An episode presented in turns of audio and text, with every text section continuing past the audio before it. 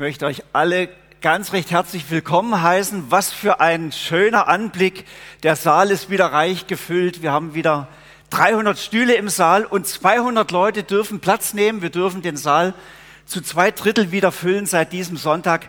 Ihr dürft es allen sagen, wir haben jetzt wieder genug Platz für alle. Habt es vielleicht schon gemerkt? Wir müssen einfach einen Stuhl freilassen zwischen den Personen aus anderen Haushalten. Aber es ist noch jede Menge Platz, ladet ein, dass alle wieder kommen.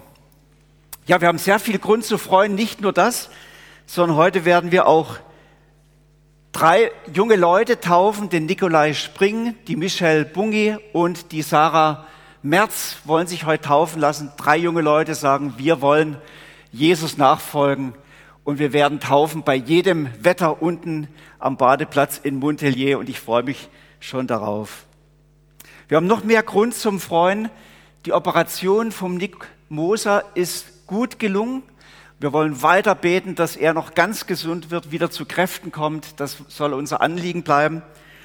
Und wir haben noch einen Grund zum Danken, nämlich die Michelle Henny hat ihren Marco gestern geheiratet. Ich glaube, es war ein sehr schönes Fest. Und wir wollen auch den beiden von Herzen alles Gute wünschen für ihren Start in die Ehe wollen aber auch beten für unsere Bauern.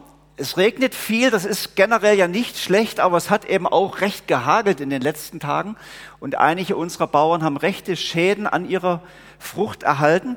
Sie sind zwar meistens versichert, aber haben natürlich Erntehelfer schon engagiert und das macht jetzt doch einige Probleme, das alles zu handeln. Sie haben da rechte Mühe. Wir wollen an unsere Bauern denken und sie nicht vergessen in unserem Gebet. Und ich dachte, das können wir gerade machen. Wir könnten für das gerade miteinander beten. Herr Jesus Christus, wir freuen uns darüber, Herr, dass du jetzt wirklich hier mitten unter uns bist. Hier in Murten, hier in diesem Gottesdienstsaal. Wir freuen uns, dass wir uns jetzt wieder so versammeln können wie fast normal. Wir freuen uns, dass wir miteinander dich loben können, auf dich hören können, in deiner Gegenwart sein können, Gemeinschaft haben können. Ich danke dir für all diese Öffnungsschritte, für diese Lockerung. Ich danke dir auch, Herr, dass du unsere Gemeinde bewahrt hast in dem allen drin. Wir wollen dir danken, Herr, für das Schöne, für die Bewahrung vom Nick, für, die, für das junge Eheglück von Michelle und Marco. Wir bitten dich, Herr, dass du weiter segnest und bewahrst und auch heilst. Und wir bitten dich auch für unsere Bauern, Herr, dass du ihnen jetzt hilfst, die ganzen Herausforderungen zu meistern. Ich bitte dich auch für jeden von uns, Herr, wir stehen ja alle in irgendwelchen Herausforderungen drin, in Schwierigkeiten, in manchmal komplizierten Dingen. Wir brauchen deine Hilfe, deine Kraft und wir bitten dich in diesem Gottesdienst, dass du uns begegnest, dass du uns neu stärkst, uns neu ermutigst. Das haben wir nötig, Herr. Amen. Seid ihr alle da? Es ist noch so ruhig im Saal seid es noch nicht gewohnt, Herr, wir können wieder reden, wir können wieder auch mitsingen. Ja, ich habe heute, weil Taufgottesdienst ist, ein, eine Taufe rausgesucht, Jesus nachfolgen. Das ist das Thema. Und den Bericht von Matthäus, Matthäus 14, möchte ich euch lesen, immer wieder ein Stück, möchte etwas dazu sagen. Ich finde, es ist ein Bericht aus dem Matthäus-Evangelium, wo wir sehr viel über Nachfolge von Jesus lernen können, wo uns Jesus wie auch herausfordert und herausfordern möchte uns alle heute Morgen. Ich lese Matthäus 14 ab Vers 22. Nun drängte Jesus die Jünger unverzüglich ins Boot zu steigen und ihm ans andere Ufer vorauszufahren. Er wollte inzwischen die Leute entlassen, damit sie nach Hause gehen konnten. Als das geschehen war, stieg er auf einen Berg, um ungestört beten zu können. Spät am Abend war er immer noch dort, ganz allein.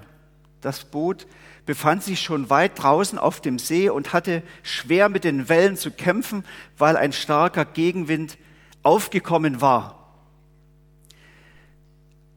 Das ist der Bericht von einem, von dem Abschluss eines sehr langen Tages. Es Kurz zuvor berichtet Matthäus, dass Jesus 5000 Menschen versammelt hatte. Er hatte sie alle satt bekommen. Es war das Speisungswunder.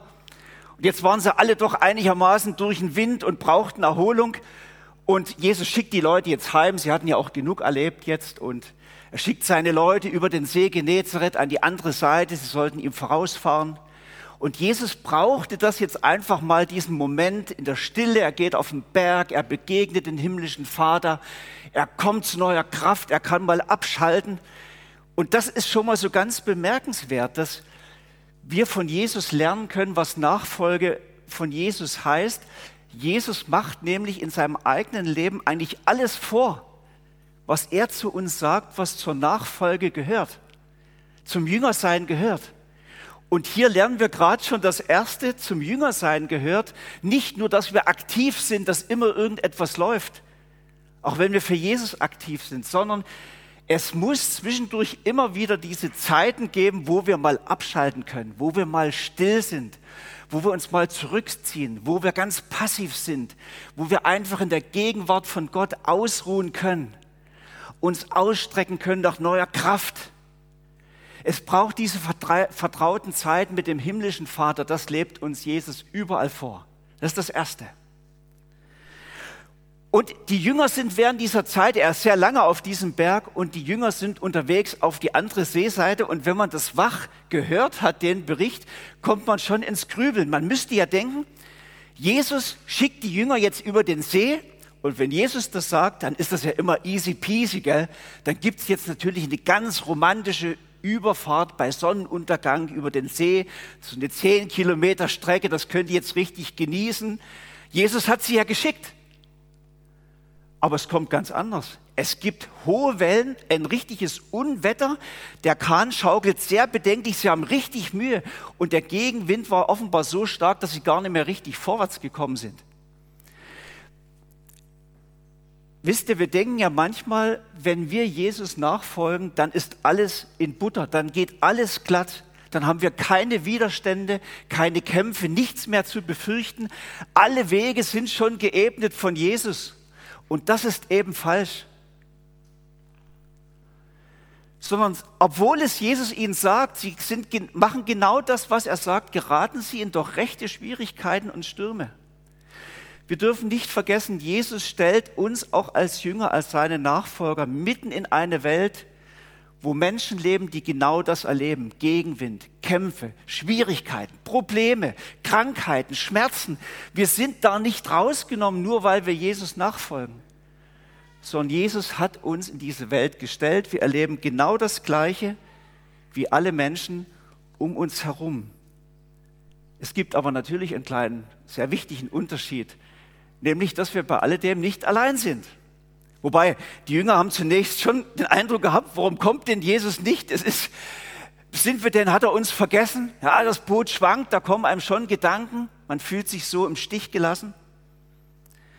Und dann berichtet Matthäus, gegen Ende der Nacht kam Jesus zu den Jüngern.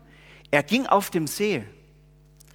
Als sie ihn auf dem Wasser gehen sahen, wurden sie von Furcht gepackt es ist ein Gespenst, riefen sie und schrien vor Angst. Wörtlich steht, sie krächzten vor Angst. Sie waren schier durch den Wind. Gell? Ähm, zunächst mal, Jesus kommt. Das ist das Fantastische. Gerade dann, wenn es im Leben manchmal die Wellen enorm hochschlagen und der Gegenwind enorm uns entgegenpeitscht, dann ist Jesus uns ganz besonders nah. Er lässt uns nicht im Stich. Er geht uns nah.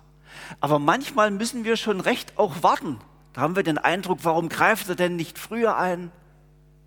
Also hier wird berichtet, im, im griechischen Text steht, Jesus kam in der vierten Nachtwache. Das war so die Uhr der römischen Zeit. Bedeutet, das war so zwischen drei Uhr morgens und sechs Uhr morgens. Also da waren sie schon die ganze Nacht am Rudern. Also sie haben lange warten müssen. Sie brauchten schon Geduld. Und ich glaube, wir brauchen auch manchmal Geduld, wenn wir bitten, Jesus, hilf uns. Das ist, wir sind so gewohnt, wir stellen den Schalter um und schon funktioniert das Teil. Ja, manchmal braucht es Geduld, aber Jesus vergisst uns nicht. Er kommt. Er kommt auf dem See gelaufen. Sie hatten ja jetzt schon viel erlebt mit Jesus, aber das noch nie. Aber es ist eine Demonstration seiner Macht, um ihnen zu zeigen, seht ihr, ich bin auch der Herr über die Naturgesetze. Ist, ist möglich. Ich bin der Sohn Gottes Nichts ist mir unmöglich. Und jetzt sollte man denken, ja, die Jünger sind beeindruckt, sie freuen sich, sie staunen, aber sie schreien, sie sind völlig hinüber. Es gibt ja so Momente, da siehst du zwar Jesus schon, aber die ganze Situation ist so nervenaufreibend gewesen. Es dünkt mich so ein bisschen wie anderthalb Jahre Corona. wir sind auch alle so ein bisschen durch den Wind und darf nicht viel kommen, schon sind wir ganz nervös. Und selbst wenn Jesus kommt, wir erschrecken, können die Dinge gar nicht mehr richtig einordnen, können manchmal, haben manchmal gar keinen klaren Blick mehr auf Jesus. So ging es den Jüngern auch. Sie erschrecken. Aber Jesus sprach sie sofort an. Erschreckt nicht, rief er. Ich bin's. Ihr braucht euch nicht zu fürchten. Ich bin's. Jetzt bringe ich meine gesammelten Griechischkenntnisse mal äh, zur Anwendung. Da steht ego, emi, ich bin's. Und genau dieses Griechische, diese griechischen zwei Wörter, ich bin's, stehen bei allen Ich bin Worten im Johannesevangelium. Ich bin das Brot des Lebens. Ich bin das Licht der Welt. Ich bin die Auferstehung und das Leben. Ich bin der Weinstock und so weiter. Ego, emi. Bedeutet eigentlich ich und kein anderer bin's. Ich bin das. Und der Gottesname, den Mose von Gott gesagt bekommt, Jahwe, ist eigentlich fast identisch mit diesem griechischen Ego Aimi. Es bedeutet, ich bin der ich bin, ich werde sein, der ich sein werde. Ich bin eigentlich der Herr, der an eurer Seite ist, euch nicht verlässt, mit euch unterwegs ist. Und das möchte ich euch jetzt mal ganz persönlich zusprechen, weil Jesus das seinen Jüngern auch zuspricht.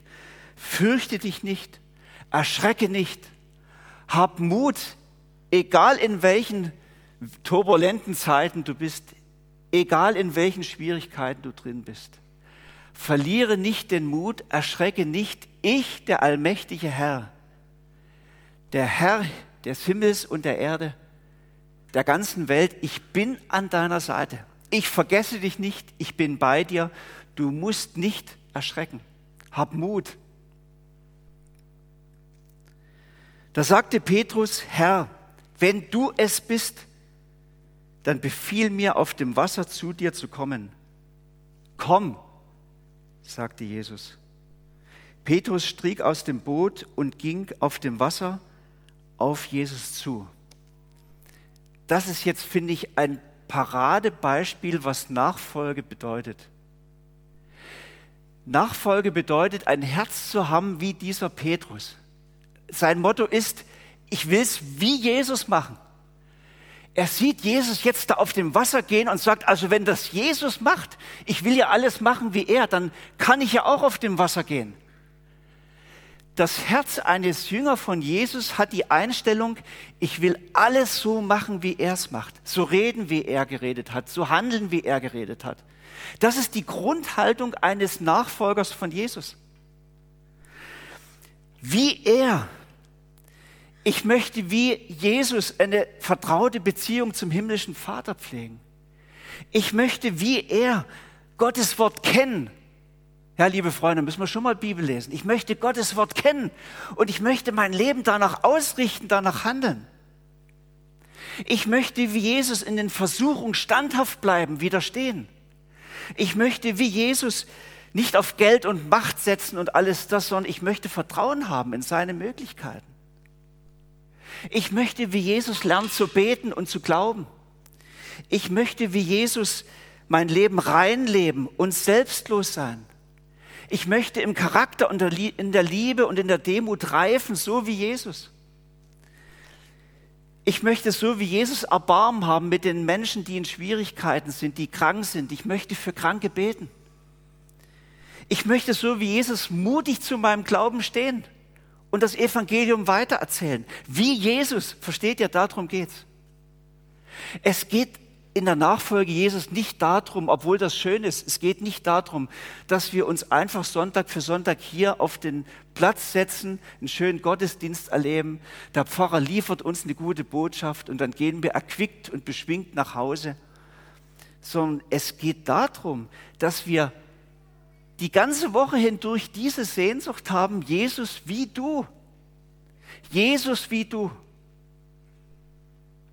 Wir merken jetzt, dass, dass auch der Petrus, er will das, aber er braucht noch wie eine Ermutigung, nochmal wie so ein, ein Stupf. So. Und da sagt er, Jesus, befiehl du mir, dass ich komme. Und da, das, und da sagt Jesus, komm. Das finde ich jetzt noch ein schönes Detail, dass auch, auch der Petrus, das ist ja schon verrückt, auf dem Wasser zu gehen, das hat er noch nie gemacht. Er braucht doch noch mal wie eine Ermutigung, noch mal einen speziellen Befehl von Jesus. Und Jesus gibt ihn den und da wagt er es. Und er erlebt, er tritt aus dem Boot, er macht den mutigen Glaubensschritt und das Wasser trägt. Auch noch eine Lektion für mich, für Jüngerschaft. Wie wäre das, wenn du deine Bibel in der nächsten Woche mal beginnst so zu lesen, überhaupt erst mal beginnst zu lesen wieder, und dann so zu lesen mit der Haltung von Petrus. Das, was ich lese, will ich gerade umsetzen. Jesus, was du sagst zu mir, es ist ein Befehl, eine Herausforderung. Ich will das wach hören und ich will es umsetzen. Und dann kannst du genauso wie Petrus auch sagen, ich brauche von dir aber noch irgendwie einen Ermutigungsstupf. Gib mir die Kraft. Du hast jetzt geschrieben, ich soll vergebungsbereit sein, so wie du das warst. Und es fällt mir aber schwer. Der andere war so hässig zu mir. Ich kann es nicht. Gib mir den Befehl, gib mir diesen Stupf, dass ich kann. Das ist es ja. Jesus ist ja einer, der mit dem Heiligen Geist uns schwachen Menschen das möglich macht, was er eigentlich sich von uns wünscht. Und da gibt er uns den Anstupf, dass wir dann plötzlich vergeben können und loslassen können. Versteht ihr? So war Petrus mit Jesus im Gespräch. Ich will, ich kann aber nicht. Gib mir jetzt nochmal einen Befehl, gib mir nochmal den Mut und dann macht er's. Und er läuft über das Wasser. Ich glaube, dass Nachfolge von Jesus ganz viel damit zu tun hat, nicht nur einfach, dass wir Konsumenten sind in der Gemeinde, sondern dass wir immer wieder sagen, Jesus, wo ist bei mir jetzt der mutige Schritt aus dem Boot dran? Wo forderst du mich heraus, aus meiner Komfortzone jetzt mal herauszutreten? Etwas zu machen, was ich noch nie gemacht habe, aber weil du es sagst, weil du es sagst, mache ich das jetzt. Ich will es in Glaubensschritt gehen. Es geht in unserem Glauben nicht nur darum, irgendwelche Glaubenswahrheiten zu wissen und immer wieder zu wiederholen, sondern unser Herr ist ein lebendiger Herr, der uns immer wieder zu einem Schritt herausfordert und sagt, wenn du mein Jünger sein willst, dann folge mir nach und geh diesen Schritt. Ich gehe voraus und ich gebe dir auch die Kraft, wenn du mich darum bittest. Was meinst du, was wird dein Schritt sein, den du gehen solltest? Wozu fordert Jesus dich heraus?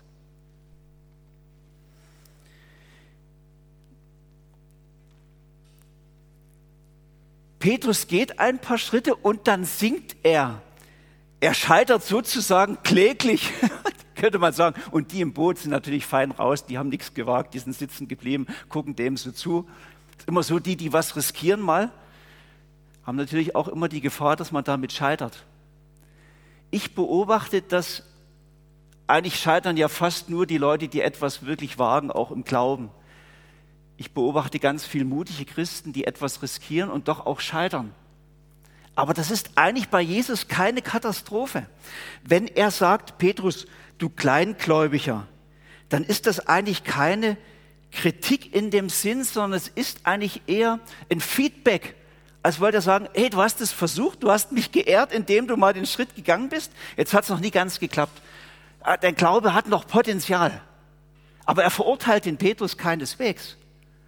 Und das ist für Jüngerschaft für mich auch noch sehr wichtig, das zu lesen, dass wenn wir mal etwas erkannt haben, was wir tun sollten, und wir einen Schritt gehen, dann kann es ganz schnell passieren, dass wir beim ersten Mal gerade scheitern. Vielleicht auch noch beim zweiten Mal. Vielleicht auch noch beim dritten Mal gelingt es nicht gerade. Es ist eigentlich genauso wie beim Laufen lernen. Kein Kind stellt sich auf die Beine und läuft dann ohne Probleme durchs Leben die ganzen restlichen Jahre. Das ist Quatsch. Sondern Jüngerschaft heißt, wir müssen das lernen. Wir haben Dinge erkannt, wir gehen einen mutigen Schritt, wir scheitern nochmal, dann probieren wir es wieder, wir lernen dazu, werden mutiger. So meint Jesus, wenn er sagt, du bist noch kleingläubig, du hast noch Potenzial. Aber du ehrst mich damit, dass du den Schritt gewagt hast. Halleluja. Er sank in dem Moment, wo er nicht mehr auf Jesus gesehen hat. Solange er auf ihn gesehen hat, ging alles gut. Aber als er plötzlich auf die Wellen gesehen hat, die waren recht hoch und den Wind und so weiter, da hat ihn der Mut verlassen und da ist er gesunken. Das war der Knackpunkt. Und das ist vielleicht auch die Definition für Kleinglaube. Kleinglaube heißt, ich sehe mehr auf die widrigen, schwierigen Umstände, starre das an, lass mich davon beeindrucken und entmutigen und ich höre gleichzeitig auf, Jesus anzusehen, auf ihn zu vertrauen. Das ist Kleinglaube. Ich will das mal konkret werden lassen. Worauf sehen wir denn? Wir sehen ja oft auf unsere fehlenden Kräfte, auf unsere mangelnden Begabungen, denken dann, ah, wenn ich so wäre wie der, dann könnte ich mehr bewegen, vielleicht in der Gemeinde, in Gottes Reich.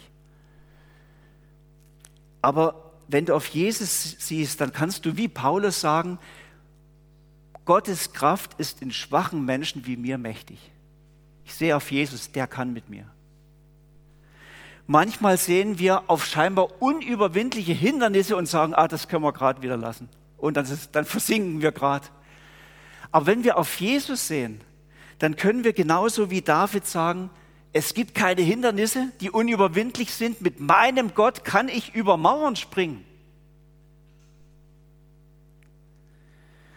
Und manchmal lassen wir uns ganz schnell entmutigen und lassen uns gehen weil wir denken, das hat ja noch niemand gemacht, das hat ja noch nie funktioniert.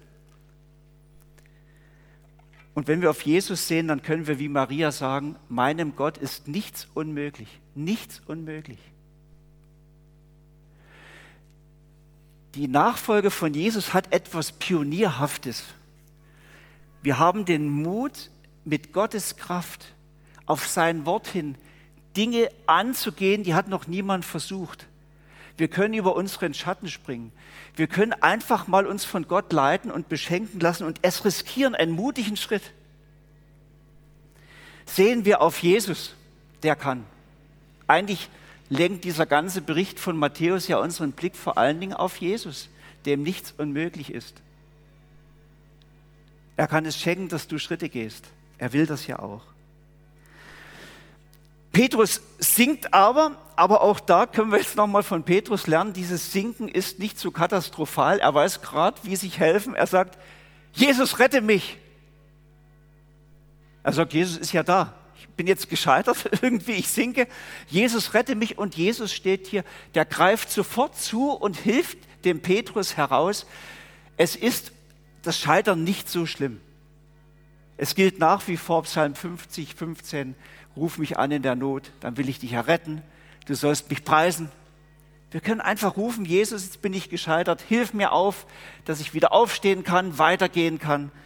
Jesus ist dafür da und will dir helfen. Und das passt gerade zum Glockengeläut, möchte ich noch den Schluss lesen. Matthäus berichtet, dann stiegen beide ins Boot, Petrus und Jesus.